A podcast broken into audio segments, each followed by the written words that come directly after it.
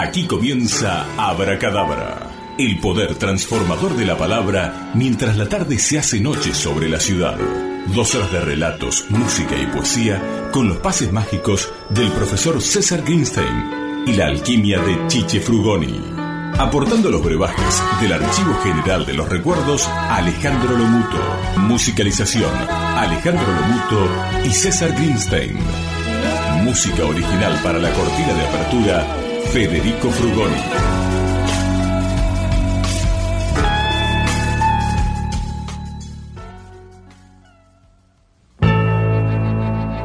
Buenas tardes a todos, ¿cómo andan? Aquí estamos, profesor. ¿Cómo le va, Chiche? Por la vuelta, señor. Aquí estamos de nuevo, ¿eh? No, pareciera que no ha pasado el tiempo, pero ha pasado. Ha pasado y lo noto en nuestro operador estrella, Martín Enrico. Un grande. Vos sabés que fue una de las primeras grandes alegrías de, de- de regresar a la radio, porque yo me dijeron, va a ser Martín el operador. Y yo le pregunté a, a usted, Sí. Chiche, usted no estaba seguro, así No. que una gran alegría, Martín, de que sea él nuestro operador. Nos da además una gran tranquilidad, porque sabe de nuestros de nuestros bemoles. La tiene entonces clara. estamos mucho más tranquilos. Sí, bueno, señor. Chichito querido, aquí estamos de vuelta en el aire desde el 2011, ¿eh? la última vez. Sí, señor.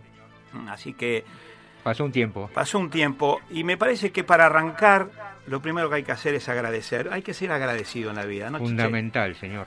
Y a mí me parece que tenemos mucho para agradecer. Y al primero que yo quiero agradecerle es al querido Carlín Calvo. Sí, señor. ¿Y por qué quiero agradecerle a Carlín? Porque gracias a él y a aquella oportunidad que nos dio en el recordado Es una lucha, Sí, señor. ¿eh? nuestra primera incursión como equipo en la radio, Cuando la radio estaba en Playa Grande. en Playa Grande, podíamos ver la playa, podíamos ver el sol, la arena, Un placer. eh, esa experiencia con el profe Gristin y con Chiche Frugoni, Sí, señor. que después nos permitió quedarnos a nosotros, eh, ocupando un espacio. Estaba en aquel programa el querido Daniel Roncoli, Sí, señor. que nos dejaba, ¿se acuerda la radio? Nos dejaba el aire después de su plomero del Titanic. Así es. Actual presidente del Club Cañuelas Sí, señor. de fútbol. Estaba el recordado Secuelo, Sí, señor. ¿eh? ¿cómo no recordar a Secuelo? Y estaba Marielita López Brown. Sí. eh, Impresionante. A quien, a quien tuve la dicha de, re- de- de volver a ver hace poco, eh, trabajando como protagonista en La Jaula de las Locas. Sí, señor. ¿eh? Sí, con, señor. con el querido amigo Raúl Lavea, a quien queremos mucho y a quien también le mandamos un saludo. Así que, y finalmente, quien nos acompañaba en Abracadabra, esa voz inconfundible, Nuestra esa voz locutora aterzo- aterciopelada, Sí, ¿eh? señor. Andreita Juárez, así que a quien también le mandamos un, un beso grandote. Así que rápidamente le cuento un efeméride del día de hoy, don Chiche. Por favor. Hoy hace 74 años que nació Freddie Mercury. Muy ¿Qué bien. me Contursi?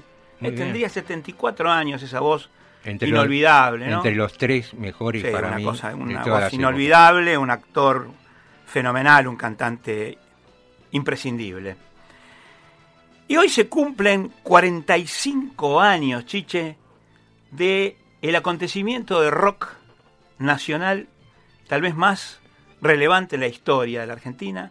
Hoy se cumplen 45 años de Adiós Sui Generis. Uy, qué buena. eh. 5 de septiembre de 1975 en el Luna Park. Qué buena. Yo época. estaba ahí, chiche. Yo estaba ahí, yo fui a hacer la cola tempranito a la mañana. Daba a las 12 del mediodía dos vueltas alrededor de una par, la gente pasaba y decía, ¿qué es esto? ¿Quiénes son estos tipos? Sí, señor. Porque el movimiento de rock era muy underground todavía Por en ese momento. Fue la primera vez que, se, que rompió todo, digamos, y que, y que se mostró al gran público. Después de eso fue tapa de gente. Creo que lo podemos poner en el podio del rock nacional a Chile. Bueno, yo, Charlie para mí es lo, lo- lo más Sí.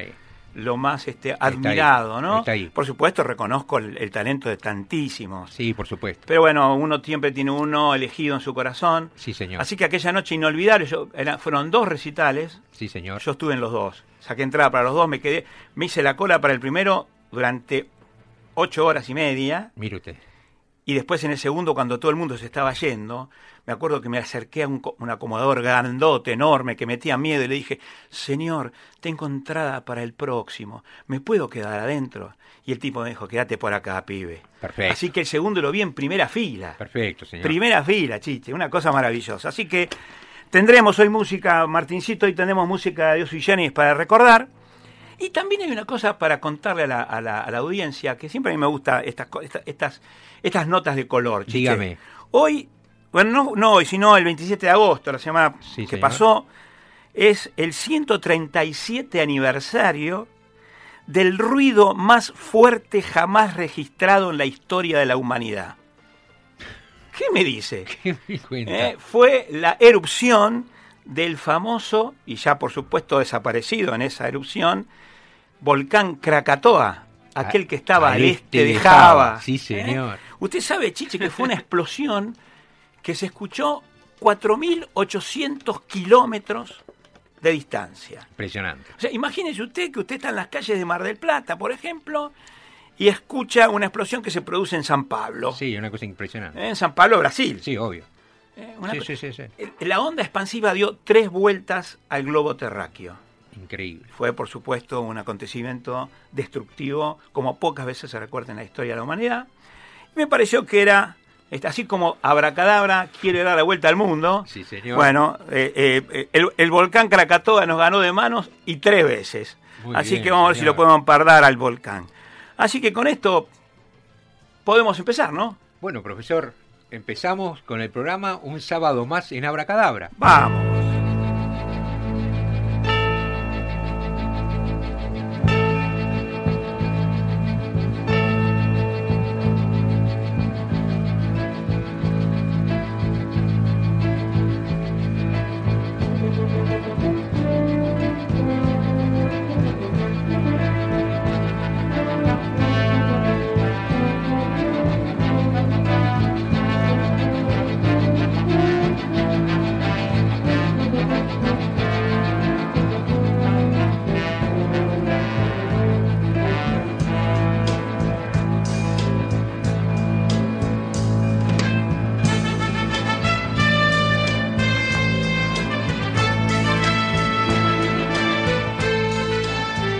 ¿Reconoce este tema, Chiche? Es Going the Distance. Ahora sí. Música de fondo, Sí, una de las músicas de fondo de la película Rocky. Rocky. Sí, Eh. señor. Y la elegí porque me parece una música triunfal. ¿eh? Y además tiene que ver con la perseverancia, de la que hablaremos hoy en el programa, ¿no? Esta cosa de ir, de ir, de lograr ir a la distancia. Going the distance lo que quiere decir es recorrer todo el camino. Eso quiere decir going the distance, que es la obsesión de aquel personaje, Rocky Balboa, Sí, claro. cuando tiene que enfrentarse al gran desafío de su vida, pelear con el campeón mundial invicto Apollo Creed, Sí, señor. y él se da cuenta que no va a poder vencer a Apollo Creed porque no tiene los medios técnicos, y entonces se promete a sí mismo y a su querida esposa Adrian, dice, yo voy a estar de pie, dice, nunca nadie resistió los 15 rounds con Apolo, yo voy a estar de pie cuando suene la campana final del decimoquinto, y sabré que no soy un vago más del barrio. Espectacular.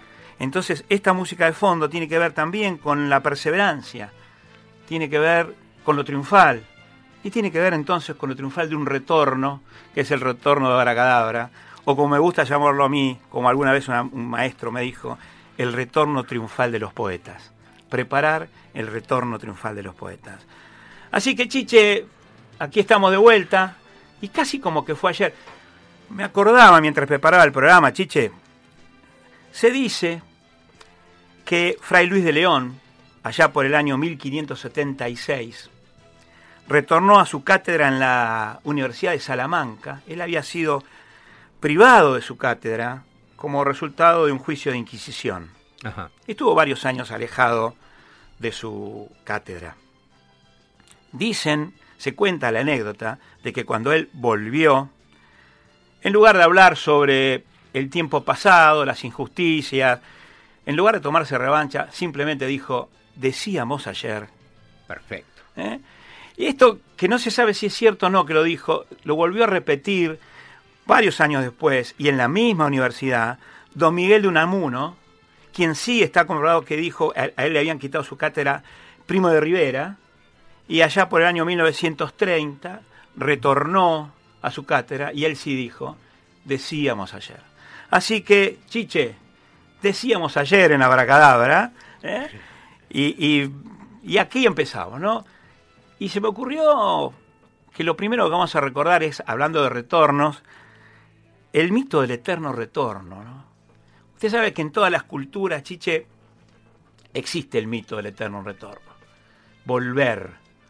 Algunos, como cantaba Gardel, con la frente marchita. Sí, señor. ¿eh? Porque las hojas del tiempo le platearon la sien bueno, a mí me pasó un poco eso, ¿eh? tengo la, las sienes un poquito más plateadas. Somos dos. pero por ahora por lo menos tenemos plateado, lo cual no, no, es poca cosa. Y este, y este mito del eterno retorno lo que sostiene es que solo lo sagrado es eterno y es real, y todo lo que ocurre es una repetición permanente de lo primigenio, de lo sagrado, de lo original. Es como si estuviéramos repitiéndonos a nosotros mismos eternamente. Eh, hay alguna vez vamos a hablar de este eterno retorno, hay un poco también, eh, tal vez el, mito de Sísifo tenga que ver con esto, también lo, hemos contado en la era antigua de Abracadabra, pero como dicen que el público se renueva, volveremos a contarlo en la, época, en la época actual. Y además porque no sabemos tantas cosas, así que tenemos que apelar a lo que sabíamos y reciclarlo. Así que este, este mito del eterno retorno es en realidad una, una, obra de Le, le, eh, le Mythe de l'Éternel Retour de Mircea Eliade, que es un filósofo francés, que nos dice esto, ¿no? Que solo lo sagrado eh, existe, lo míticamente original es real, y todo lo demás que ocurre es una mera repetición. Pero nosotros vamos a alejarnos, vamos a partir de el mito del eterno retorno en este doble sentido de salir desde allí. Usted ve que el verbo partir es un verbo complicado, ¿no? Sí, señor. se parte de un lugar, pero uno sale de ahí y comienza a alejarse. Porque partir es eso, es salir de un lugar, originarse en un lugar e inmediatamente comenzar a alejarse. Así que nosotros nos, iremos alejando de, esto de, de esta idea de la repetición constante, porque lo que vamos a pretender es que en Abracadabra haya una propuesta renovada. Y esta propuesta renovada, Chiche, usted ya lo sabe. Sí, señor. Tiene que ver con ayudar a todas las personas que nos escuchan, que esperemos que cada vez sean más, en esta costumbre, en el desarrollo de la costumbre de ser felices. No sé cómo lo ve usted, Chiche, pero yo estoy convencido de que ser feliz también necesita la perseverancia. Por supuesto. ¿Eh? Necesita uno plantearse la felicidad como objetivo y recorrer algunos caminos para lograrla. Y, y, por supuesto cuando yo hablo de la felicidad, no hablo de la alegría pueril, no hablo de la broma, el chiste, que por supuesto existe y la alimenta, pero cuando yo hablo de la felicidad, la felicidad que vamos a propiciar en Abacadabra, tiene que ver con ser felices porque somos mejores ser felices porque vamos alcanzando logros. Y eso tiene que ver con la salud, tiene que ver con la abundancia material, tiene que ver con, con la abundancia espiritual, tiene que ver con, con eh, el reconocimiento de los otros y de, y de las artes y virtudes de los otros. Ser feliz es vivir plenamente, pero para eso se necesita hacerlo conscientemente. Y vamos a tratar de dedicar, Chiche, si a usted le parece bien, estas dos horas semanales que nos otorga Radio Brisas. Y aquí quiero agradecer al señor Germán Fuaroni. Por supuesto. Eh, que es quien nos ha impulsado a volver a la radio. Sí, señor. Para, para ayudar a las personas que nos escuchen a eso, a desarrollar la hermosa costumbre de ser felices. ¿Le gusta la idea? La idea me parece fabulosa y me encanta sobre todo el tema de el compartirlo. O sea, creo que uno solo no lo puede hacer. Claro. Hay que compartirlo para dar y recibir la misma energía desde un lugar para sentirse satisfecho uno. Y bueno, esa es la idea, ¿no? Cuando uno da, este, vuelve multiplicado. Así que bueno, esta es la idea, la nueva idea de Abracadabra. Eh, vamos a propiciar la costumbre de ser felices. No va a ser el resultado simplemente del albur, de la, de la suerte, de la fortuna. Ser feliz es una tarea que debemos proponernos, dentro de la cual una de las cuestiones que buscaremos visitar permanentemente como idea en Abracadabra es la idea de la libertad, Chichi. Sí, señor. ¿Eh? En tiempos como los actuales, la idea de la libertad es motivo de profunda reflexión.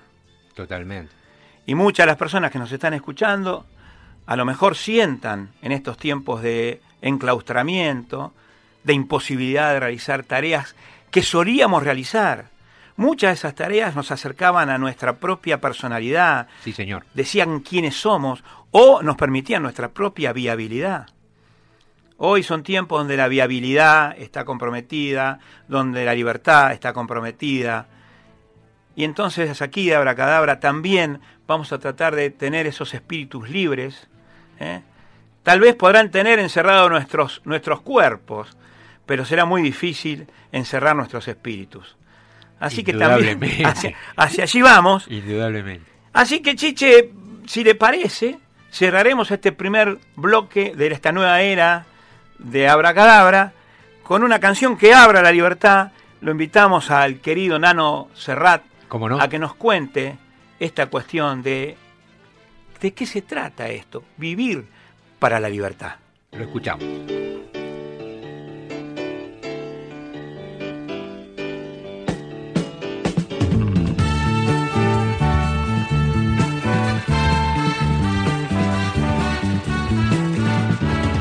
Para la libertad. Sangro, lucho, pervivo para la libertad. Mis ojos y mis manos, como un árbol carnal, generoso y cautivo, doy a los cirujanos. Para la libertad siento más corazones que arenas en mi pecho. Dan espuma mis venas y entro en los hospitales y entro en los algodones como en las azucenas.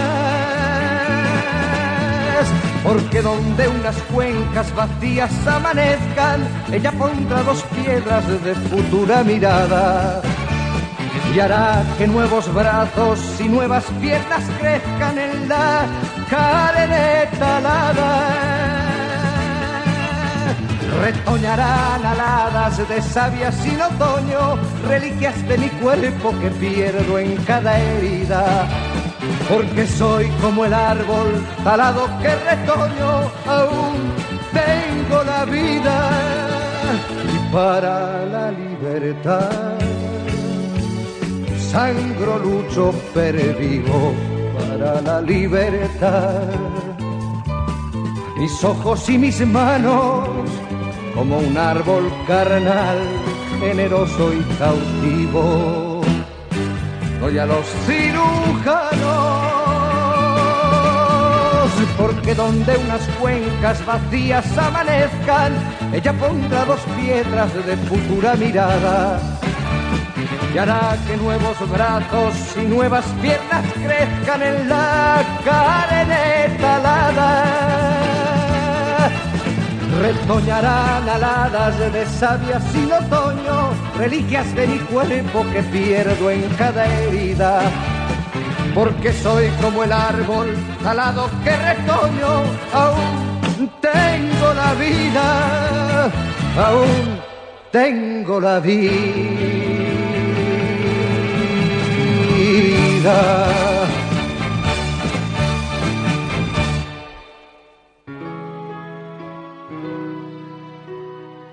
futuro nos tortura y el pasado nos encadena. He ahí por qué se nos escapa el presente. Gustave Flaubert.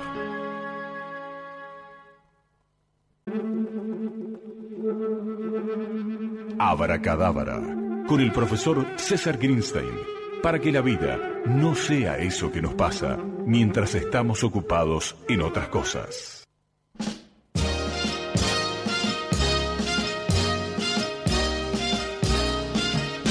What now, my love? Now that you left me, how can I live? Live through another day. Watching my dreams turn to ashes and my hopes turn into bits of clay. Once I could see, once I could feel. Now I am numb, I've become unreal. ¿Te gusta esto, Chiche?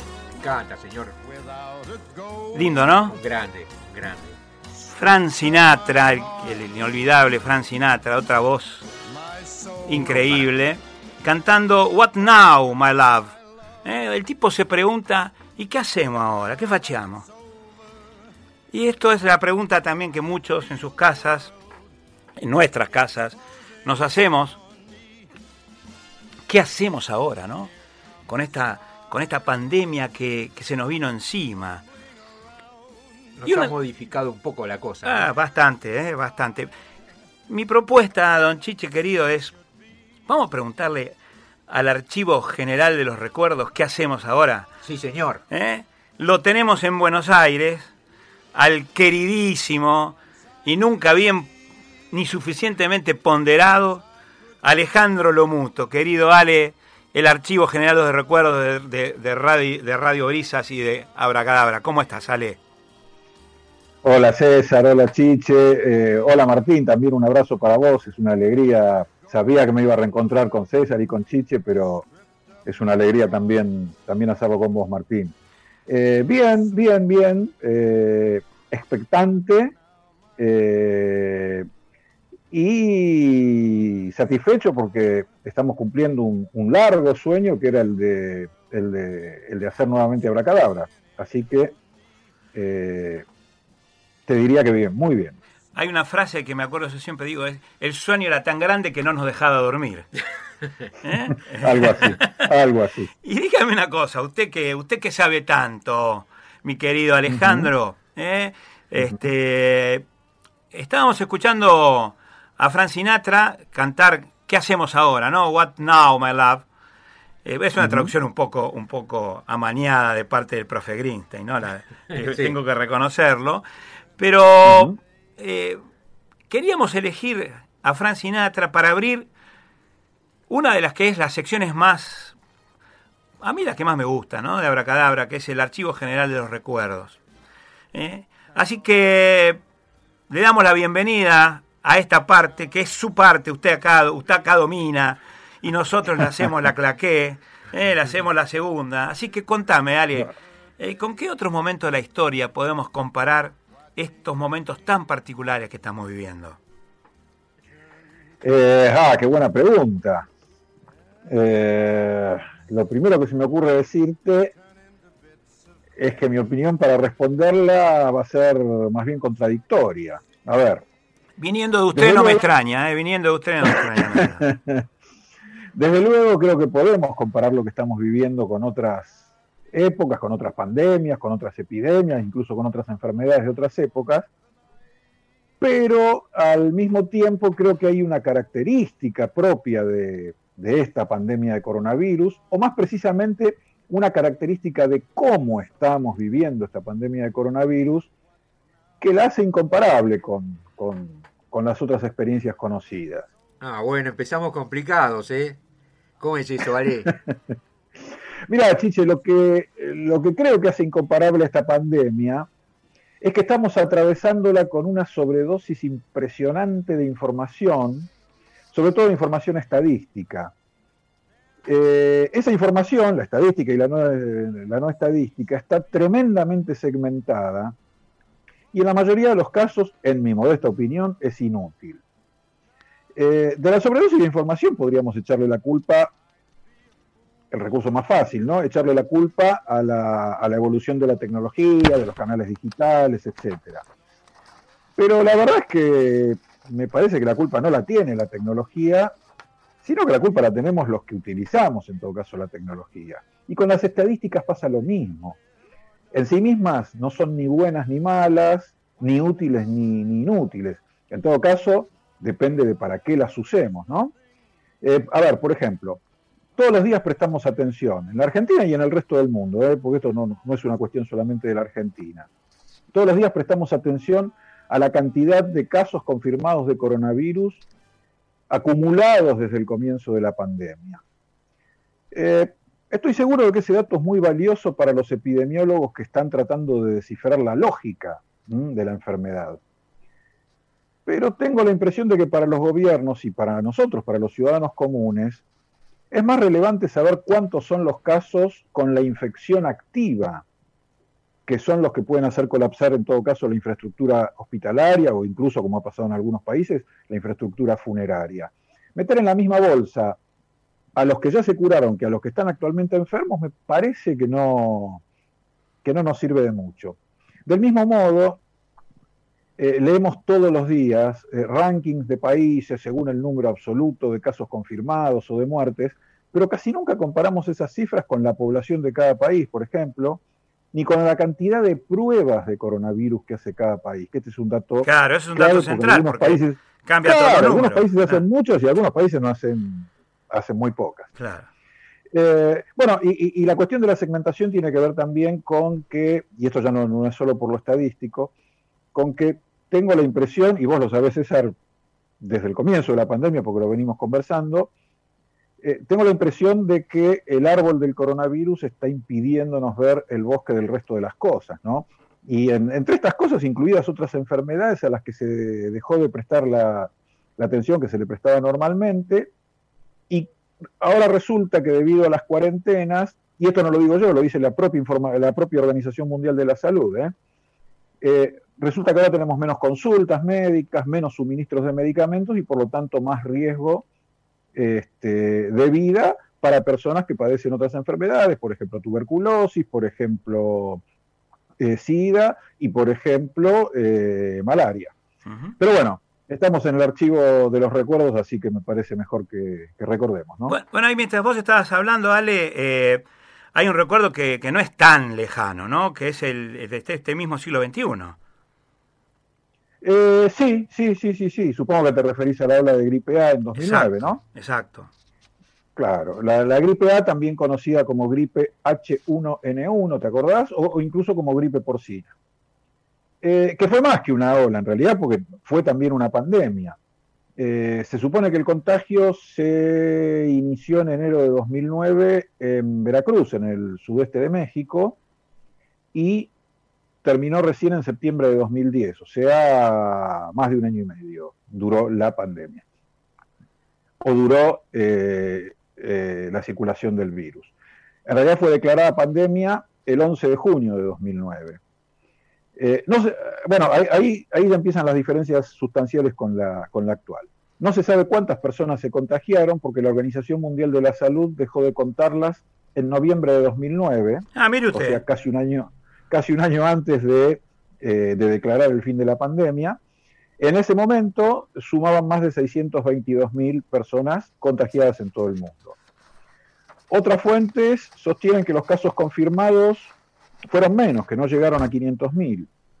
Y otras fuentes dicen que fueron muchísimos más, a tal punto que, eh, según las distintas fuentes, los ubican entre 700 y 1.500 millones de personas. Eh, o sea, pudieron haber sido 600.000, 500.000 o 700 millones o 1.500 millones. Claro, que es casi lo mismo que decir todos o ninguno. Sí, claro. Y 1.500 millones es un poco más de la cuarta parte de la población del mundo, ¿no? Sí, señor. Eh, bueno, lo mismo pasa con las personas que se supone que murieron por, por, por gripe A. Durante todos los meses de la pandemia, según la Organización Mundial de la Salud, murieron 18.449 pero para otras fuentes, entre ellas la, Red Estatal de Centros para el Control y la Prevención de Enfermedades de, Estados Unidos, los famosos CDC, eh, y para otras investigaciones publicadas por la prestigiosa revista británica The Lancet, eh, los muertos por gripe A pudieron haber sido entre 150.000 y 575.000, o sea, muy lejos de los 18.000 y pico de la Organización Mundial de la Salud. Obviamente, a esta altura es imposible calcular una tasa de mortalidad confiable porque, como vimos, no hay datos suficientemente precisos ni, del número de muertos ni del de contagiados. Eh, pero bueno, para no irnos por las ramas, digamos que la preocupación y el temor por ciertas enfermedades que, se presentan como, digamos, como más dañinas que las comunes, eh, no, es, no, es un tema nuevo. Tal vez la más antigua de esas enfermedades, peores que las comunes, eh, podríamos decir entre comillas, de las que se tenga registro por estas tierras, sea la sífilis, que Pedro de Mendoza, el primer adelantado, traía consigo cuando llegó a la costa del actual Buenos Aires en 1536, hace casi, mil, eh, perdón, hace casi 500 años. Eh, como sabemos, la sífilis es una enfermedad infecciosa de transmisión por vía sexual, cuyas manifestaciones tienen tres etapas y que, eh, digamos, en la última fase, en la fase final, ataca el sistema nervioso, produce trastornos oculares, cardiopatías, lesiones cerebrales en la médula espinal, pérdida de coordinación en las extremidades y hasta demencia. Dígame una cosa, perdone que lo interrumpa. Sí. No, no, no, no, no, por supuesto. Porque ahora que usted está hablando de estas enfermedades como la sífilis, hay algunas que mm. también son igualmente devastadoras y también muy antiguas, que no han desaparecido ¿eh? y todavía hoy azotan, azotan a buena parte de la humanidad por ejemplo, la tuberculosis. Eh, ¿No, no, coincide conmigo, don Archivo? Sí, sí, sí, sí, sí, por supuesto, claro. La tuberculosis, a diferencia, bueno, acá en la Argentina podemos decir que, eh, que tanto la, sífilis como la, como la tuberculosis están desaparecidas, pero la tuberculosis es una de las enfermedades más antiguas, a tal punto que se han encontrado indicios de lesiones tuberculosas en esqueletos de la edad de piedra. No me diga. Sí, y todavía en el siglo XIX, había pasado mucho tiempo desde la Edad de Piedra, en el siglo XIX era la causa de muerte de una de cada cuatro personas en Inglaterra. Eh, bueno, vos, sabés que la literatura romántica se ocupó de manera abundante de la tuberculosis. los casos tal vez más célebres son las novelas Escenas de la vida bohemia y La Dama de las Camelias, escritas por dos autores franceses, Henri Murger y Alejandro Dumas hijo, las dos en 1848. Cada una de ellas dio origen a dos de las óperas más representadas de todos los tiempos, la Bohème de Puccini y la Traviata de Verdi, respectivamente. Bueno, y como no podía ser de otra manera, inspiraron a su vez las letras de los tangos Griseta, eh, de José González Castillo, y Margarita Gautier, de Julio Jorge Nelson.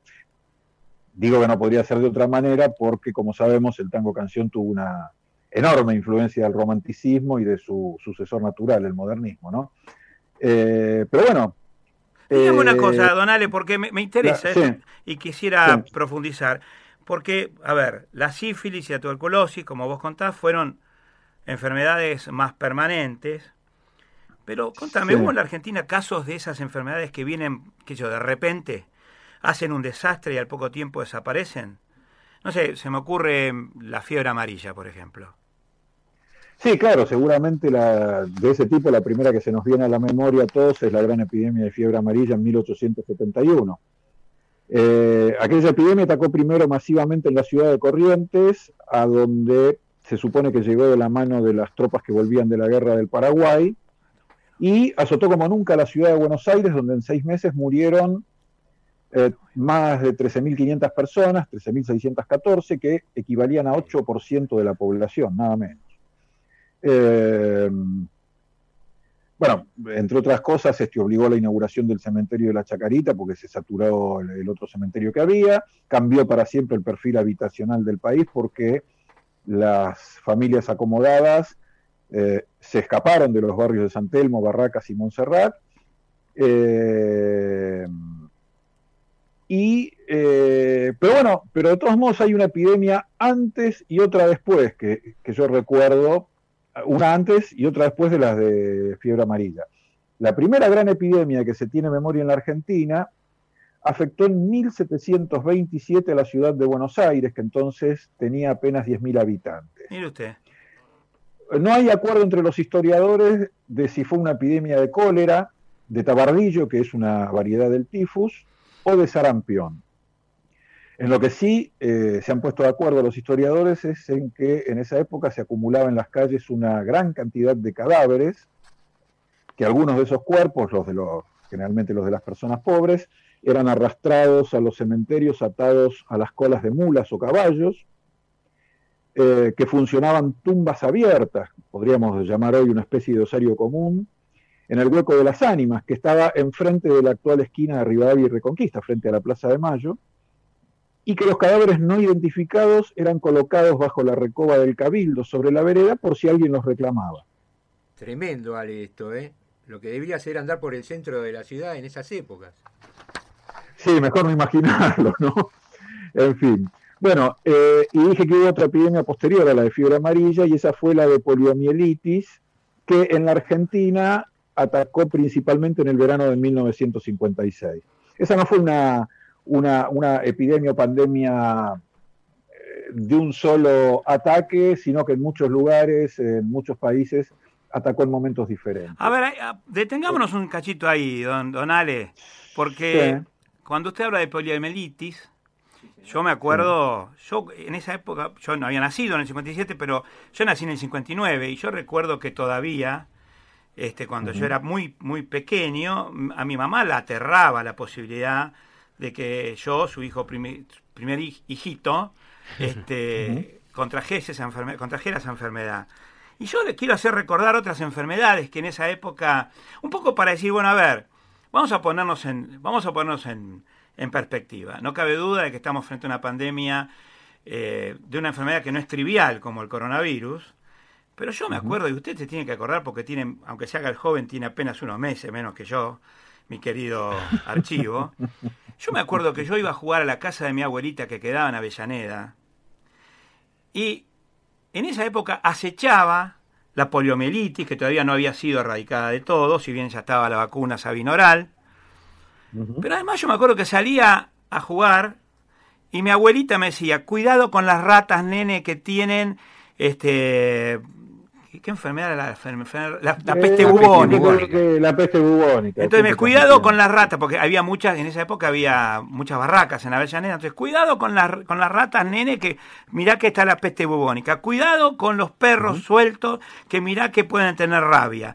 Cuidado, nene, con las alcantarillas de las, de, la, de, lo, de los de las calles, de las, ¿por qué? Porque puede, te puede agarrar este cólera. Cuidado, nene. Y yo decía, la pucha, yo miraba para atrás, digo, cólera, tuberculosis, eh, eh, poliomielitis, peste bubónica, rabia. Mamma mía, esas sí que eran enfermedades peligrosas y nosotros estábamos ahí jugando a la pelota. ¿Y sabe qué? El 99% llegamos a viejo. es verdad. O sea, me parece que también hay que poner un poco las cosas usted en llegó, perdón, perdón, perdón, perdón, no, no, no, aclaren. Ya, ya le dije que usted se hace el canchero. unos meses. Muy bien. A mí usted, me faltan unos meses. Para viejo, para viejo le faltan unos meses. Pero bueno, llegó casi a la misma edad que yo ahora. Y a mí, digamos, yo no, otra vez no quiero trivializar ni banalizar una enfermedad, pero a veces me gusta ponerla en perspectiva porque hay tanto miedo en el ambiente, hay tanto terror en el ambiente que nos ha inmovilizado y mucha gente que conozco ha elegido durar y con eso no vivir. Y vivir también tiene que ver con estas cosas, ¿sale? Tiene que ver con jugar en la calle, con el sol que nos dé en la cara, el viento que nos alborote los, las chapas que nos queden, en aquel, en aquel momento eran muchas. Es jugar con los amigos, es mezclarse con ellos. Usted sabe, Ale, que yo, ¿sabe cuál era el chicle de mi niñez? Yo tenía un papá que tenía una posición económica bastante acomodada, pero cuando iba a jugar a Avellaneda, jugaba con los chicos que eran una condición de, económica bastante poco holgada. ¿Sabe cuál era? Yo hacía lo mismo que hacían mis amiguitos. Y mis amiguitos, cuando octubre empezaba a apretar en el, en el, en el aire y empezaba a aflojarse la brea de la calle, con las manos sacaban un poco de brea y ese era el chicle que mascábamos. Sí, señor. O sea, mascábamos piso. Piso que por supuesto había sido pisado sin ningún tipo de este, alcohol en gel, ni, este, ni, ni, lavandina, ni cosa por el estilo. Y no pasaba nada. O el piso era muy limpio en aquella época, o me parece que nos hemos vuelto un poquitito tilingos, ¿no le parece? Eh, sí, sí, sí, sí, sí, Yo eh, vuelvo a lo que decía al principio, ¿no? Me parece que estamos mirando fijo un árbol y nos estamos perdiendo todo un bosque. El bosque de la vida, nada menos. ¿eh? Exactamente. Pero bueno, Donale, este, seguiremos en nuestro archivo general de los recuerdos. Este, Como siempre, el placer de, de reencontrarte, Ale, al aire. Pero bueno, te quedás con nosotros porque todavía, todavía tenemos más de una hora de abracadabra, ¿eh? Así que ahí te quedás, ¿no? Sí, señor. Perfecto. Para cerrar, ¿eh? quiero, quiero cerrar. A ver, hemos hablado de epidemias, de pandemias, de enfermedades, de, osarios comunes. Y vamos a, cerrar con un poquito más de optimismo, ¿no? Esta, esta, esta cosa, un llamado un poquito más a la, un llamado a la razón. Y ese llamado a la razón es vivir también tiene que ver con, con soñar, con volar, con, con, con, salir un poco, desplegar las alas y volar, ¿no? Sí, señor. Así que vamos a escucharlo de vuelta a Don Frank, pero esta vez eh, él nos invita a volar y nos dice, Come, fly with me.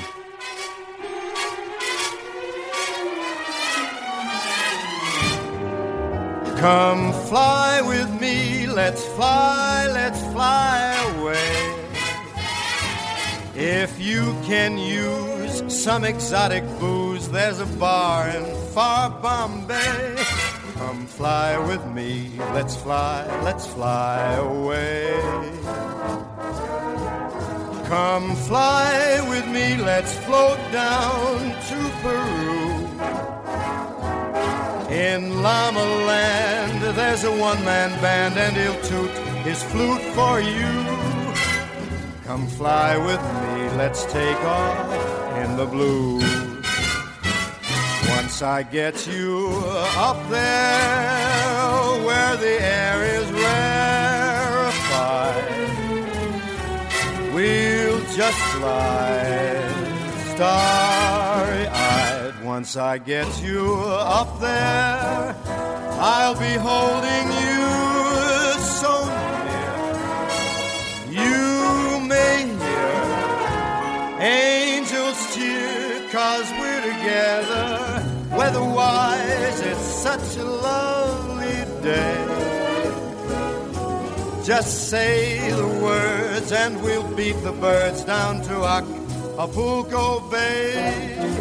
It's perfect for a flying honeymoon, they say.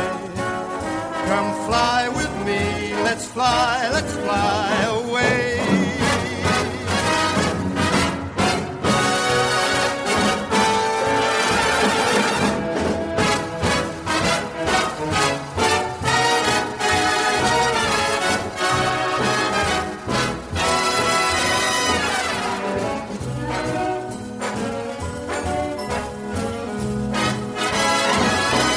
Once I get you up there where the air is rarefied,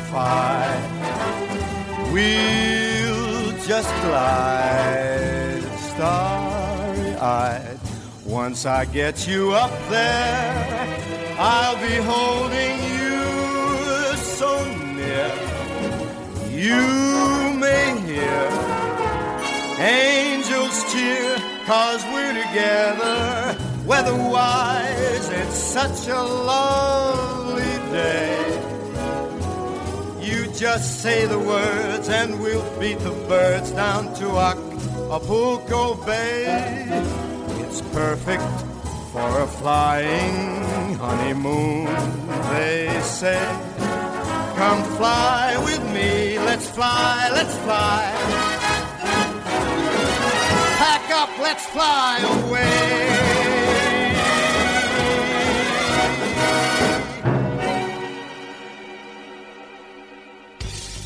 Abracadabra. Para querer creer que la magia, la sorpresa y la alegría son un destino posible. con el profesor César Greenstein. Habíamos cerrado el bloque anterior, Chiche, y Alejandro, que estás allí, hablando de Come, come Fly With Me, o hablando de la ilusión, finalmente, ¿no? Y, y esta es una palabra tan linda, la ilusión. Usted sabe, Chiche, que a mí me gusta jugar con las palabras. Sí, por supuesto. ¿eh? Y, que, y que me he dedicado en buena parte de mi carrera a, a tratar de comprenderlas y de utilizarlas lo mejor que puedo.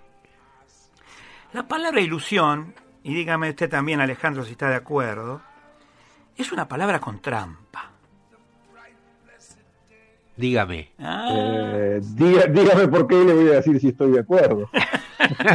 siempre, siempre, el hombre siempre me busca, ¿eh? Siempre. Yo, usted lo conozco. Le voy a explicar por qué, Donale.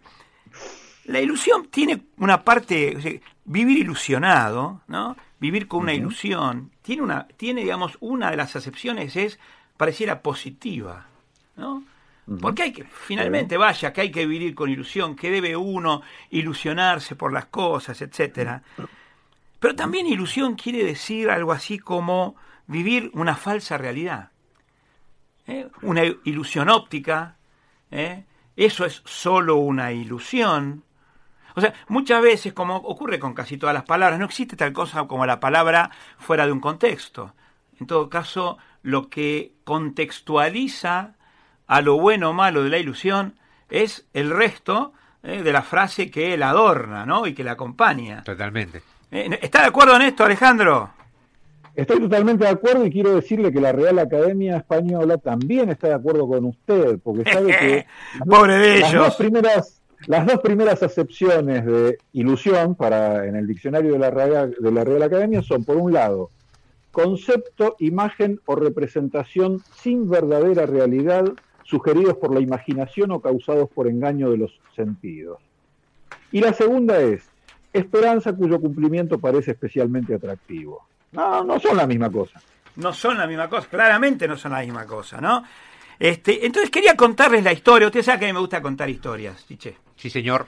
Y quería en esta parte ilusionada de Abracadabra otra vez, para empezar a recorrer los caminos que nos devuelvan a esa sana costumbre de ser felices, quería retomar esta cuestión de la ilusión. Y la primera cosa que diré es que la ilusión precisa de la disciplina.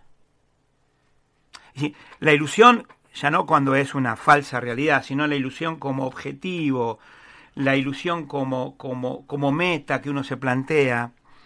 Porque vivir ilusionado implica permanencia en el esfuerzo. ¿Le parece bien, Ale, esta? ¿Le gusta esa frase del profe Grinstein? Sí, sí, sí, sí. Me parece Compro. clave. Eh, Es clave, ¿no? Vivir ilusionado Es clave. implica permanencia en el esfuerzo. Y si hay alguien que nos cuenta la historia de la permanencia en el esfuerzo, es Herbert Monroe. Herbert Monroe nació en Nueva Zelanda, en Invercargill, en el año 1899, cuando el siglo terminaba, ¿no? Época que, ¿sabe una cosa, Chicho? Me hubiera gustado vivir. Mire usted. Sí, porque la época, estaba terminando la época victoriana, es la época de los grandes inventos. La humanidad ha pegado, se ha despertado y ha dado rienda suelta a su imaginación. Un día vamos a hablar de esa, época. Es la época que retrata eh, en- en su libro Drácula, Bram Stoker. Drácula ocurre en algún momento de la última década de 1890. Se sospecha que es 1894 el año que suceden los misteriosos sucesos que dieron lugar a la novela. Pero hoy no hablaré de Drácula, hablaré de Bert Monroe. Nació, como dije entonces, en Invercargill, en Nueva Zelanda, tuvo un hermano gemelo que murió en el parto y el médico que los atendió dijo que el propio Bert no viviría más de dos años. Sin embargo, y empezando a mostrar lo que sería su perseverancia, se sobrepuso a esta mala partida y empezó a generar una pasión casi incontrolable por el deporte automotor. Y no cualquier deporte automotor, a él lo fascinaban las motos. En 1915, con apenas 15 años de edad, compró su primera moto, una Douglas. Y poquitito tiempo después, en 1920, compró por la irrisoria suma de 50 libras, libras esterlinas, compró su Indian Twin Scout. Eh, y Chiche dice, una Indian. Una ¿no? Indian. Era, era lo máximo de la época. Bueno, y él la compró y ahí empieza la ilusión, Alejandro, ahí empieza la ilusión como perseverancia en el esfuerzo, porque se propone convertirla en la Indian más veloz del mundo. Él era pobre, vivía en un pueblo alejado, tenía muy pocos recursos. Su Indian era una Indian de 650 centímetros, centímetros cúbicos de cilindrada, y lo que fue haciendo Don Bert fue agregándole cilindrada con los años. Él compra esa moto y es la moto que él tiene para toda la vida. Toda su vida se dedica a mejorar esa moto. Ya eso es conmovedor. Impresionante. Y dicen, puede que haya un poco de leyenda, pero hay mucho de realidad, que le agregaba cilindrada, eh, haciendo todo como, como, podía y artesanalmente. Y dicen que los cilindros y los pistones los hacía, los hacía con lata de conserva. Increíble. Bert no tenía casa, vivía en un garage. O sea, él tenía su moto, su garage, y él vivía adentro del garage. Salía a probar su moto en las playas de Invercargill y soñaba con viajar a Bonneville, en Utah, Estados Unidos, donde todos los años se hacía la Semana de la Velocidad. ¿Se imagina un muchacho no, no, de no. 15, 17 años? ¿eh? Se, se, imagina, Donale, este, convirtiendo latas de conserva en cilindros de una, de una moto que quería hacer, convertirla en la más veloz del mundo. ¿Se da cuenta lo que es la ilusión, Donale? Sí, sí, bueno, hay, un caso similar. Eh, Francisco Canaro, que después fue tan, pero tan popular que, se, que había un dicho que era tener tanta plata como Canaro, tener más plata que Canaro, na, había nacido en una familia paupérrima y su primer violín se lo hizo él con una lata. No me diga. Bueno, ¿Sí, una, señor? Un día vamos a contar esa historia y la vamos a ilustrar con una poesía ¿Sí? muy linda que me sé de un violín tan similar a los violines como un, pedazo, un trozo de vidrio a los luceros. ¿Eh? Ya, ya hablaremos también de esto. Bueno, pero esta Indian de, de, Don Bert este, iba sufriendo las mutaciones que él le, le, le propinaba uh -huh. y él soñaba con viajar a Bonneville. ¿Mm? Bert suponía que esas salinas perfectas, esa, eh, eh, Bonneville es en Utah, en los Estados Unidos, Estados Unidos, es un lugar de salinas, dice que esas salinas perfectas, impolutas, allí él podría saber realmente cuán veloz era su moto. Pero como yo dije, era pobre, vivía muy lejos, así que ya cerca de los 60 años, fíjense el tiempo que soñó y soñó y soñó, cerca de los 60 años, se animó a pedir un préstamo. Claro, fue al banco y en el banco le exigieron garantías. Y él dijo, bueno, les puedo dar mis herramientas y mi moto como garantía. Y le explicaron que no era suficiente, que tenía que firmar una hipoteca. Así que firmó la hipoteca por el garage. O sea, ¿Eh? o sea, una hipoteca bastante rantifusa le pidieron a don, a don Bert, pero era todo lo que tenía. La cosa que le dieron 1.900 dólares de la época y Bert consiguió viajar a los Estados Unidos trabajando como cocinero en un barco que partía de Nueva Zelanda. Y bueno, cuando llega a los Estados Unidos, se compra un auto por 300 dólares, le agrega un tráiler, que por supuesto, ¿quién lo hizo?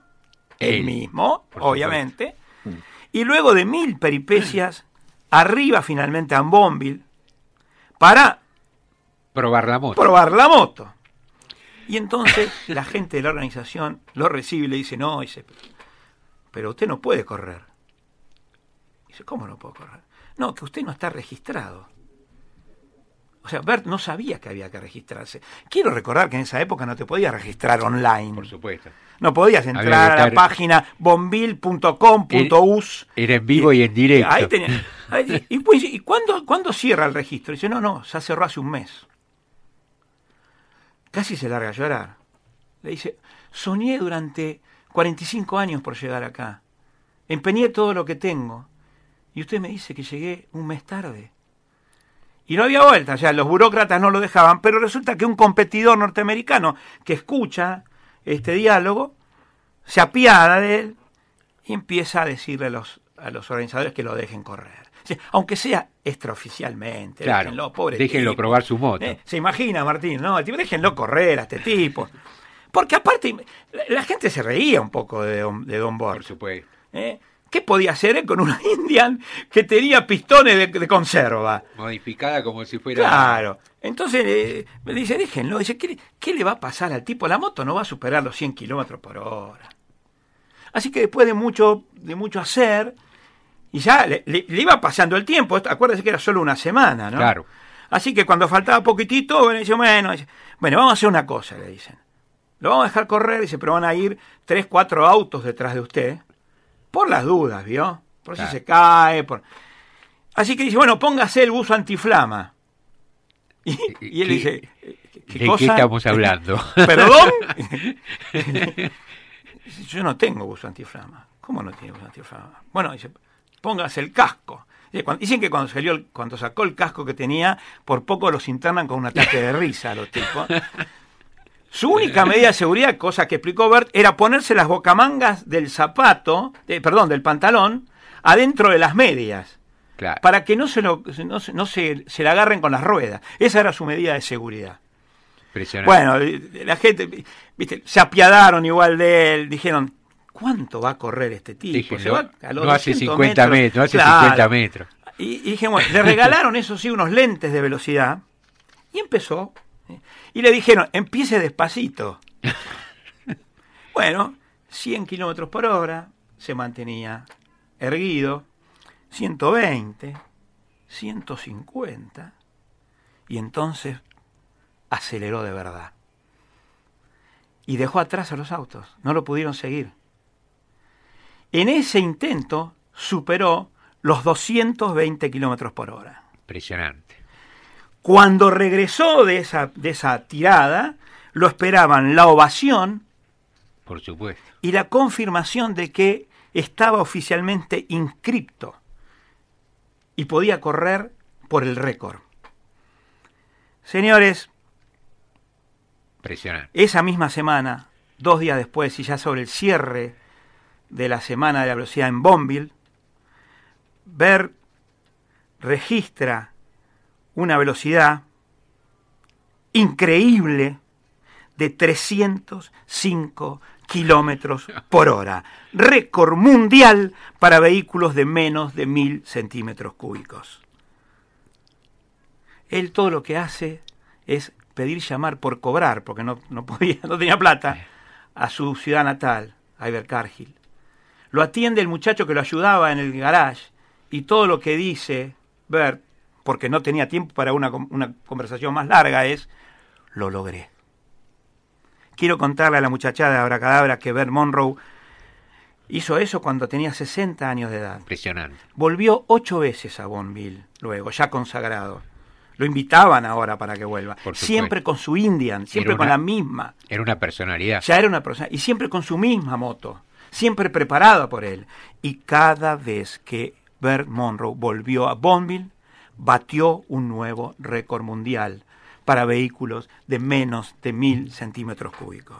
Espectacular. La última vez, en 1977, llegó a la velocidad de 324 kilómetros por hora. Quiero contarle Chiche, quiere contarle Martín, quiero contarle Alejandro. Récord mundial para vehículos de menos de mil centímetros cúbicos de cilindrada, aún imbatido. Impresionante. Falleció en 1978, un año después, y a mí me parece que su moto, que está exhibida en un museo, más que la exhibición de una moto de hazañas, es un monumento al indómito espíritu humano. Total. Ese espíritu humano que se alimenta por la fuerza de la convicción. Y su combust- su combustible mágico fue el combustible inagotable de la ilusión. Tal vez en estos momentos, donde algunas cosas parecen sombrías, ver todavía tenga para darnos una lección más y nos invite a ilusionarnos con que va a faltar menos de lo que creemos para poder salir, a bebernos los vientos, a batir récords, a seguir haciendo de cada uno de la vida de nosotros una verdadera obra de arte. Porque si él pudo, nosotros podemos. Y eso que Ver Munro, para poder llegar a cumplir su sueño, tuvo que prácticamente rasguñar las piedras.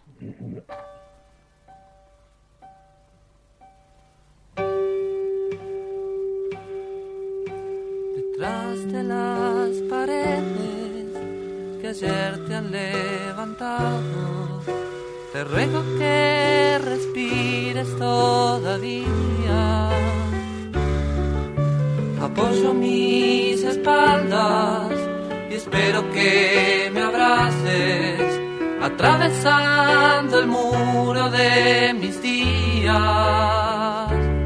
y rasguña las piedras y rasguña piedras y rasguña las piedras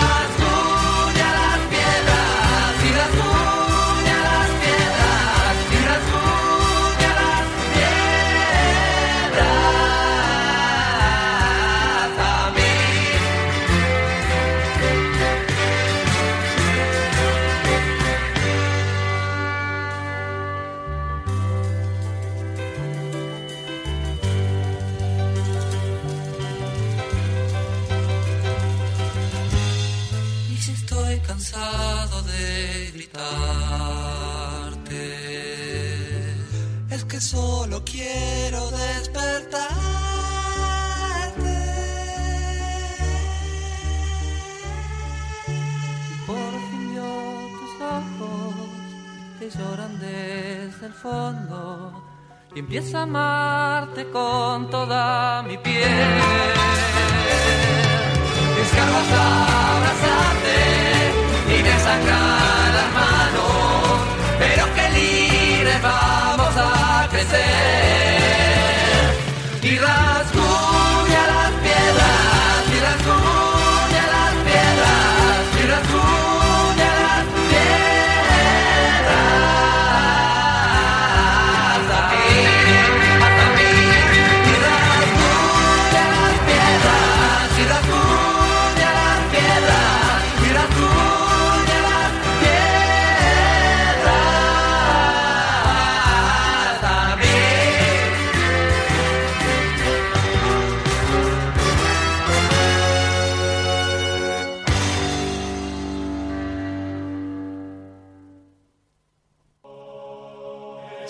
Descubriéndote en Abracadabra. Vamos hacia el último bloque de Abracadabra.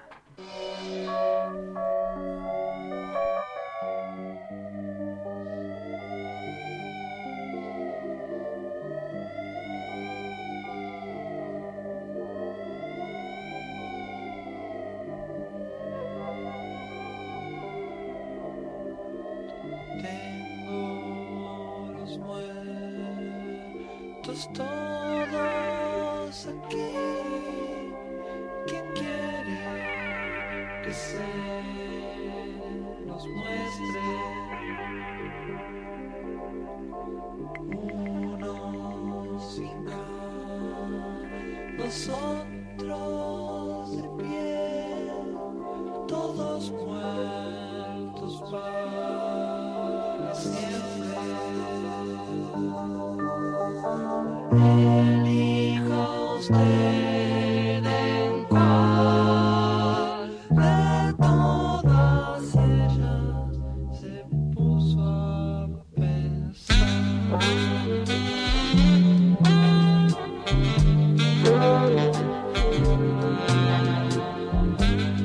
Show de los muertos, sui generis, en su álbum Instituciones. Y vaya también entonces el homenaje a esa querida formación de músicos que me acompañó en toda mi adolescencia y juventud. Y que como decía yo hace un rato, me dieron la posibilidad de verlos por repetido, ¿eh? por dos, en aquel inolvidable Dios y Generis. Y se preguntarán ustedes, ¿por qué el show de los muertos? Bueno, porque quería cerrar este programa de Abracadabra, el primero de esta nueva etapa, hablando de algo que, que tiene que ver con, con los tiempos que corren, con el tremendismo tal vez con que los hemos enfrentado, y me hizo acordar entonces de los mitos del fin del mundo. Por lo menos del fin del mundo tal como lo conocemos, porque habrán notado, querida muchacha de Abracadabra, que en muchos, muchos pensadores, muchos eh, comunicadores, han decretado el fin de la normalidad y que el mundo no volverá a ser el mismo después de esta pandemia.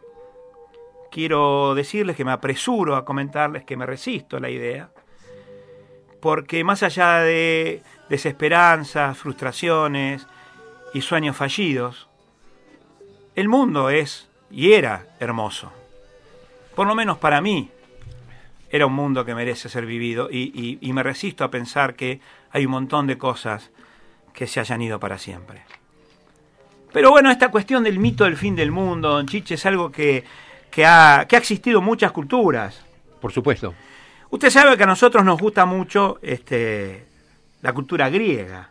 Sí, señor. ¿Eh? Y volveremos a transitar los caminos de la mitología griega en Abracadabra. Pero esta palabra, la palabra apocalipsis, que es la que de alguna manera nos sugiere el fin de los tiempos, usted sabe, Chiche, que es una palabra griega. ¿Eh? Pero curiosamente, don Chiche, no significa final, ni tampoco significa catástrofe, sino apenas revelación. Otra vez una palabra con trampa, ¿no? O con varios sentidos, porque Vaya, ¿dónde está lo, malo, lo malo de la revelación? Sin embargo, es una palabra que asusta, que nos hace temer.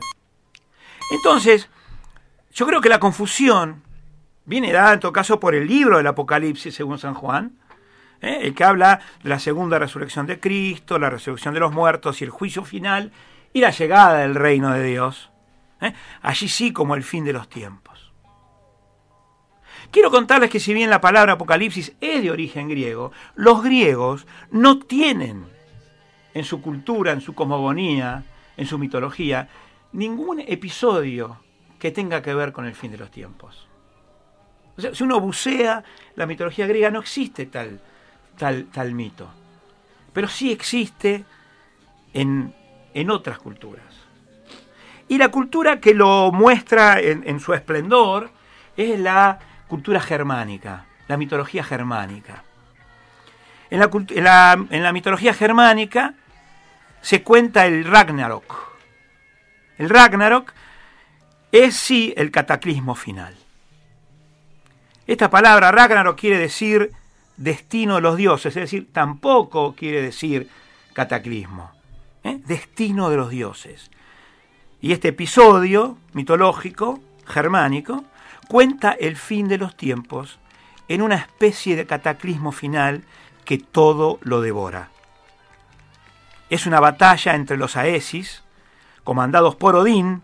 Odín, usted sabe, Chiche, que es el equivalente a Zeus, ¿no? Es, el, el, dios padre, es dios de la guerra y también de la sabiduría. Es un dios bastante ambivalente del cual hablaremos en futuras ediciones de Abracadabra.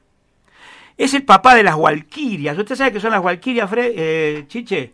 Las Walquirias son esas jovencitas hermosas que recogen las almas de los muertos en combate.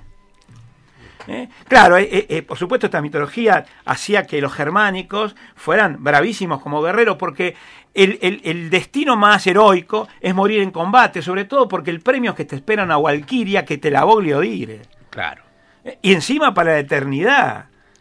Espectacular. Entonces, si vos eras medio fulero, pero fortachón, a combatir era un buen negocio salir a combatir, total, si me muero me agarra una valquiria. Perfecto. Eh, negocio redondo.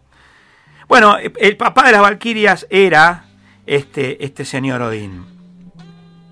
Ahora, en el otro, eh, eh, quiero contar, Odín también es el papá de Thor, el Ríos del Trueno, ¿eh? el, de, el de la película, ¿no? Thor, el del ese martillo mágico y demás. Eh, el otro grupo es liderado por Loki. Loki es el, es el gran estafador, es el ser engañoso. Eh, Esta es la, contra, la contracara, ¿no? Odín, el dios de la guerra y de la sabiduría, versus Loki, el ser de lo engañoso, el gran estafador. Y en la lucha entre ambos se produce un, un Armagedón que quiero contarle, Chiche, le quiero contar, Martincito querido, que en realidad tenía un resultado cantado, ya se sabía lo que iba a pasar. No se sabía cuándo iba a ocurrir ni cuál era el episodio que lo iba a desencadenar, pero todos sabían que cuando se desencadenase, el destino estaba echado. Acá también hay una cosa del héroe y el destino final del héroe y el aquel de cumplir con su destino, aún sabiendo lo trágico, ¿no? También de esto hablaremos en algún momento. Todo comienza con el nacimiento de tres hijos de Loki que resultan ser pendencieros y maliciosos, bueno, de tal palo tan astilla, diría mi abuela. Y por supuesto los otros dioses los rechazan y los condenan al ostracismo.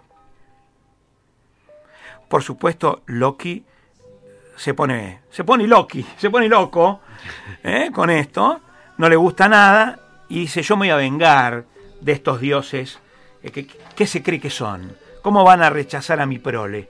¿Cómo, cómo? Eh, Quiero contarle, Chiche, que condenar a alguien al ostracismo era tremendo.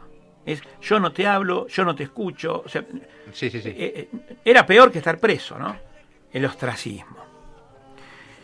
Y entonces Loki busca vengarse. Dice, ¿cómo me puedo vengar? Y se le ocurre vengarse asesinando a Baldr. ¿Quién es Baldr? Bueno, Baldr es el hijo de Odín y de Frigg. Así como en la cultura griega lo tenemos, la tenemos a Zeus y, o mejor dicho, tenemos a Crono y a Hera, y a Gea, perdón, a Crono y a Gea. Aquí los tenemos a Odín y Frigg, son los, los dioses primigenios. Baldr, el hijo de, esta feliz pareja, había soñado con su propia muerte. ¿Mm?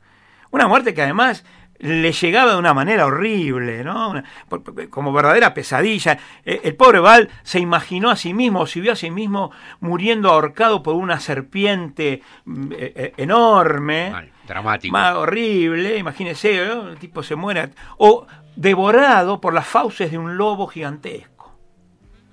Para peor, se le repetía este- estos sueños. ¿no? El tipo le decía, mamá, mira lo que soñé. Soñé que el lobo me morfa, soñé que la serpiente me acogota. Y entonces esto le empezó a cambiar el, el- el humor, obviamente, ¿no? Y Yo creo que a usted le pasaría lo mismo, don Alejandro, ¿no?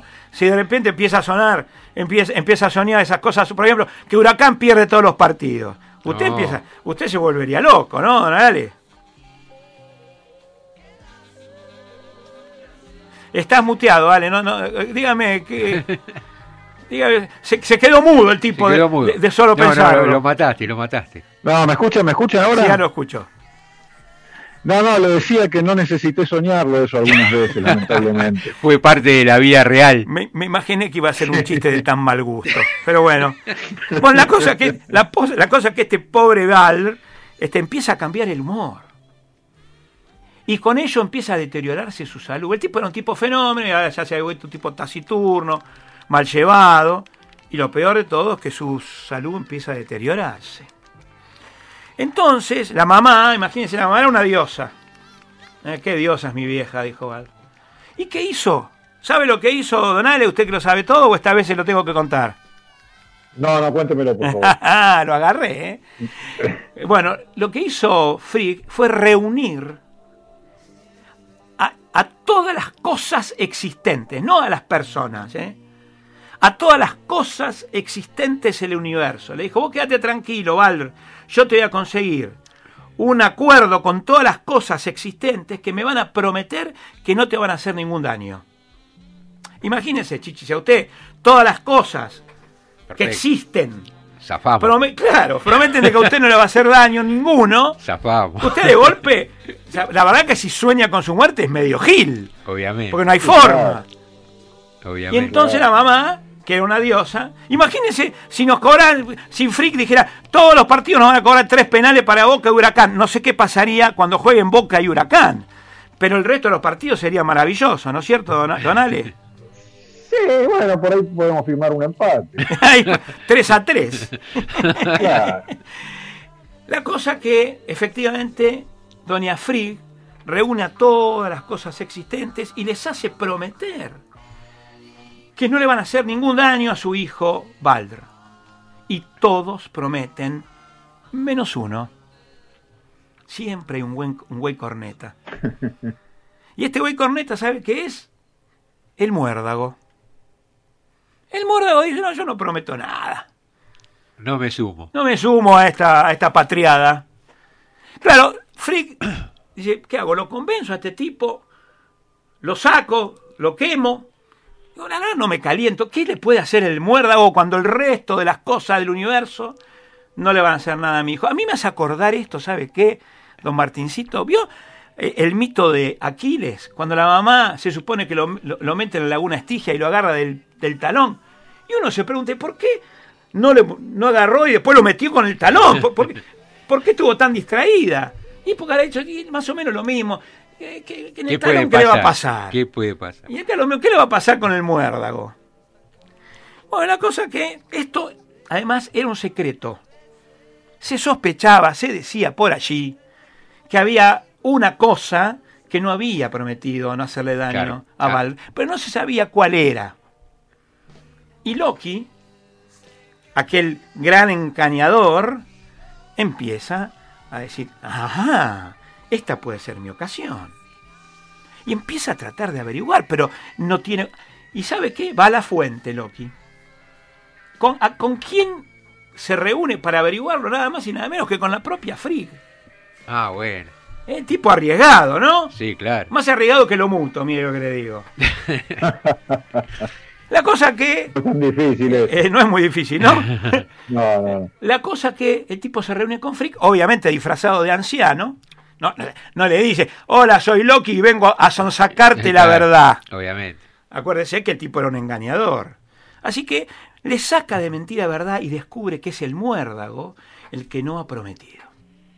Y entonces entra a lucubrar, a pensar, a pensar, a pensar. Espera su ocasión. Que ya hablaremos también de la ocasión. ¿eh? Espera su ocasión.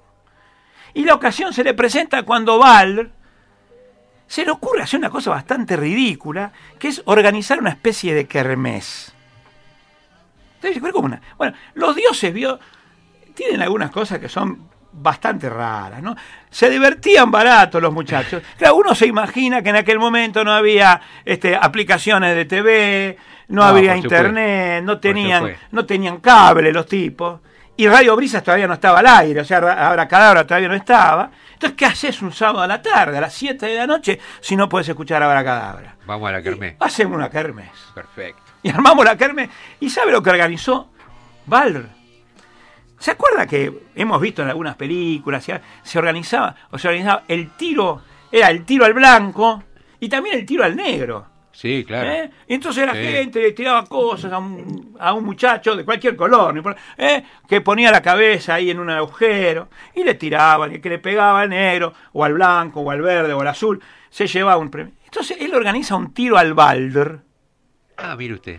Claro, a ver, como el tipo se creía absolutamente este, eh, eh, invulnerable, Ah, le pareció divertido decir, tírenme con lo que quieran, Claro, que yo me la banco, dijo, la paro de pechito. Claro. Entonces lo divertido era tirarle con cosas a Val. Me imagino las cosas que tira- le tirarían, qué sé yo, con meteoritos, Con rayos, sí, sí, imaginate. eh, con, con, con- toros, con mujeres, con hombres, qué sé yo, con que le tiraban a Val. Y entonces, este Loki logra meterse entre los que están ahí haciendo cola para tirarle al Balder y lo que hace es darle a un hermano, ¿eh? a un hermano de, de, de Ahor, que es un hermano de Balder, que era ciego, vos. le da una flecha hecha con muerdo. No solamente a la flecha, lo ayuda a tensar el arco y le guía la mano, porque Claro, sí. claro, el único que no podía saber que el tipo que estaba atrás era, era Loki, era Thor, porque era ciego. Perfecto. La guía con tanta pericia que le dan el medio del pecho y Balder muere al acto. Y esto desencadena el fin de los tiempos. Un episodio tan menor, aparentemente, tan fortuito como este, y tan hasta estúpidamente buscado, ¿eh? aún de las cosas menores, pueden sosubir los grandes cataclismos. Bueno, esto provoca que la tierra se estremezca, que eh, los árboles sean arrancados de cuajo, que las montañas se derrumben, flor de cataclismo, ¿no? no o sea, flor de tormenta. ¿eh? Por supuesto. Y los hijos de Loki se liberan de su, de su encierro. Uno de ellos sale del lecho de los, de los mares y provoca una tempestad que avanza sobre la tierra. Y se produce, empieza a producir el cataclismo. Empieza entonces el Ragnarok. El vigilante Jotun se levanta de su tumba y rasgando su arpa anuncia el fin de los tiempos, mientras el gallo de oro le avisa a los dioses que la batalla final ha comenzado. Muchachos, es tiempo de pelear. Quiero contarle, Chiche, quiero contarle, Donale, que mientras desde el norte una nave fija sus velas hacia Vigrid, el lugar de la batalla, con Loki como timonel, conduciendo a los habitantes del Averno que han de enfrentarse contra todos los dioses. En esta batalla mueren todos y la tierra es arrasada. Usted dirá, qué desastre.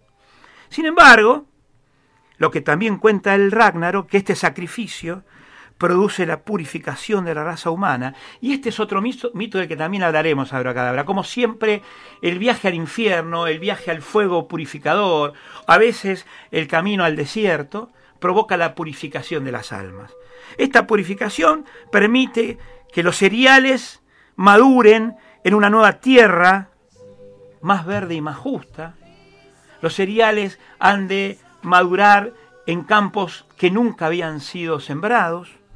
El sol, abriéndose paso en la niebla y en la oscuridad, reaparece para dar brillantez a la vida sobre el Asgard. He dicho que mueren todos, pero en realidad mueren casi todos, don Chiché.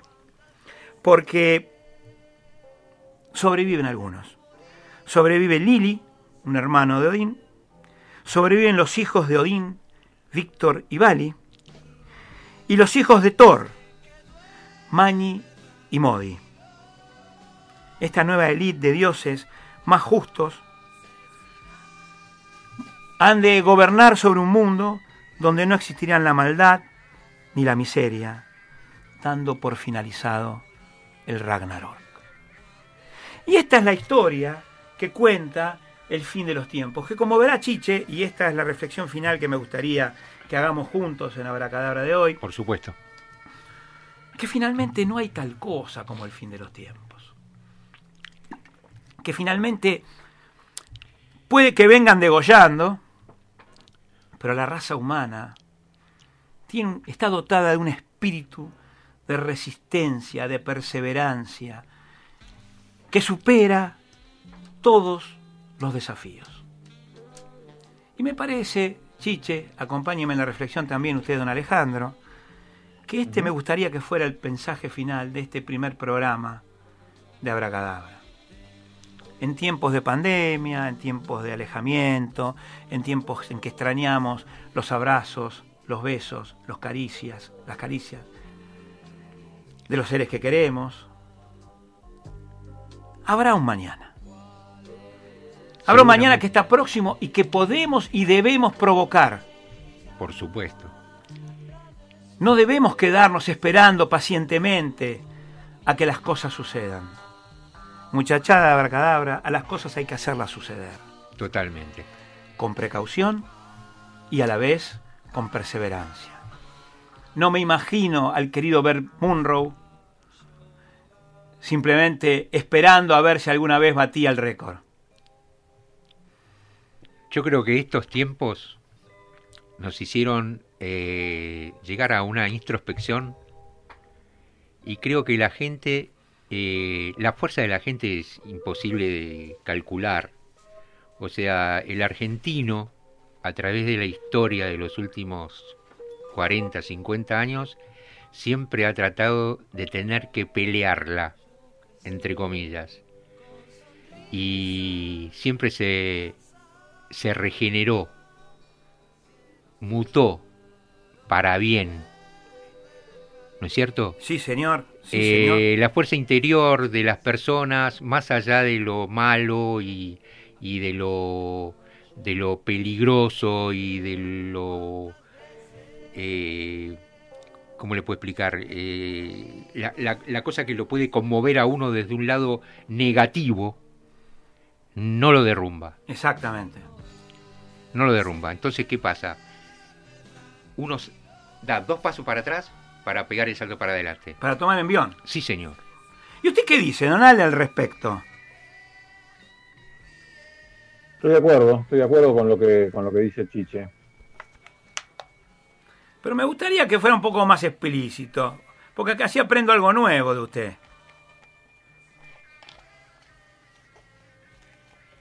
No, la verdad no. Discúlpeme, pero no se me ocurre. ¿No tiene una reflexión sobre, sobre esta cuestión de, de este supuesto fin de los tiempos que nos anunciaron, cuando en realidad es apenas una etapa más en esta larga recorrida humana, ¿eh? una estación más en este tren que no, que no deja de avanzar? Es que no tengo ninguna duda, en todo caso, por supuesto, es mi opinión o mi convicción, no tengo ninguna duda de que es así, de que es una una etapa más que puede ser distinta. Yo tengo la sensación de que a la salida de, de, esta pandemia no vamos a encontrar un mundo exactamente igual al que, al que dejamos en marzo. Tampoco vamos a encontrar un mundo absolutamente diferente del que encontramos en marzo. Eh, no creo, por lo menos en la proximidad del, del fin de los tiempos, del fin del mundo. No me lo imagino. Por supuesto, tampoco, tampoco puedo decir que sea. No me firma un pagaré, Imposible. No, no, no, no, no. Pero a ver, pero me parece que sería un disparate vivir como si estuviéramos seguros de que está por terminar todo, ¿no? Bueno, ahí me da usted pie para con la reflexión en la que quería cerrar. Y es que, muchachada cadabra Queridos amigos que vuelven a escucharnos hoy en la radio, y vaya de vuelta agradecimiento. Gracias Martincito por acompañarnos, es un placer estar contigo. Gracias a los que nos escuchan y gracias a los que nos van a escuchar, don Chiche. Así es, amigo. Muchachada, no nos dejemos desanimar, porque la vida, la vida es eso que nos está pasando ahora, no lo que va a pasar más adelante, no lo que ya ocurrió. Todo lo que tenemos es lo que tenemos por delante. Lo que pasó, pasó. Y lo único que tenemos como seres humanos es el tiempo que tenemos por vivir. No permitamos de ninguna manera que ese tiempo que tenemos por vivir se nos sea quitado abruptamente, con amenazas, con, con, eh, con sensación de si haces tal cosa te va a pasar tal otra, porque nadie lo sabe porque la vida es mucho más imprevisible. Y tal vez esa incertidumbre, como dice mi querido amigo Dolina, sea lo que nos enamora. Siempre, siempre hay mil besos sin dueño que valgan en la boca de la mujer amada. No puede uno simplemente esperar sentado a que esos besos vengan. Hay que salir a buscarlos. No importa, no importa la pandemia, no importa el fin del mundo, no importa el Ragnarok, no importa que las velas estén dirigidas hacia eh, llena de monstruos que nos acechan. No nos dejemos desanimar. Vivir es mucho más que durar. No dejemos que por durar perdamos la hermosa oportunidad de estar vivos.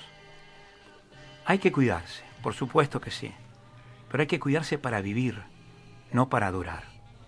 Y vivir, señores, es desarrollar el espíritu, es ver a sus amigos, como se pueda, si es a un metro y medio, a un metro y medio, hablar con ellos, ver a tu nieto, ver a tu hijo, ver a tu hermano, ver a tu pareja, ver a esos amigos que están lejos y hacerlos sentir cerca. Y saber que habrá un día en que otra vez el sol entregará el brillo sobre las gar y podremos volver como siempre hemos vuelto, con ese espíritu indomable de los poetas que hacen de su vida una verdadera obra de arte. Así que gracias, querido Martín, gracias Ale, gracias Chiche, gracias a quienes nos escuchan. Y para el cierre, un mensaje del querido Charlie García, no podía ser otro en estos 45 años Así de Adiós es. y Generis. Señores, no se dejen desanimar.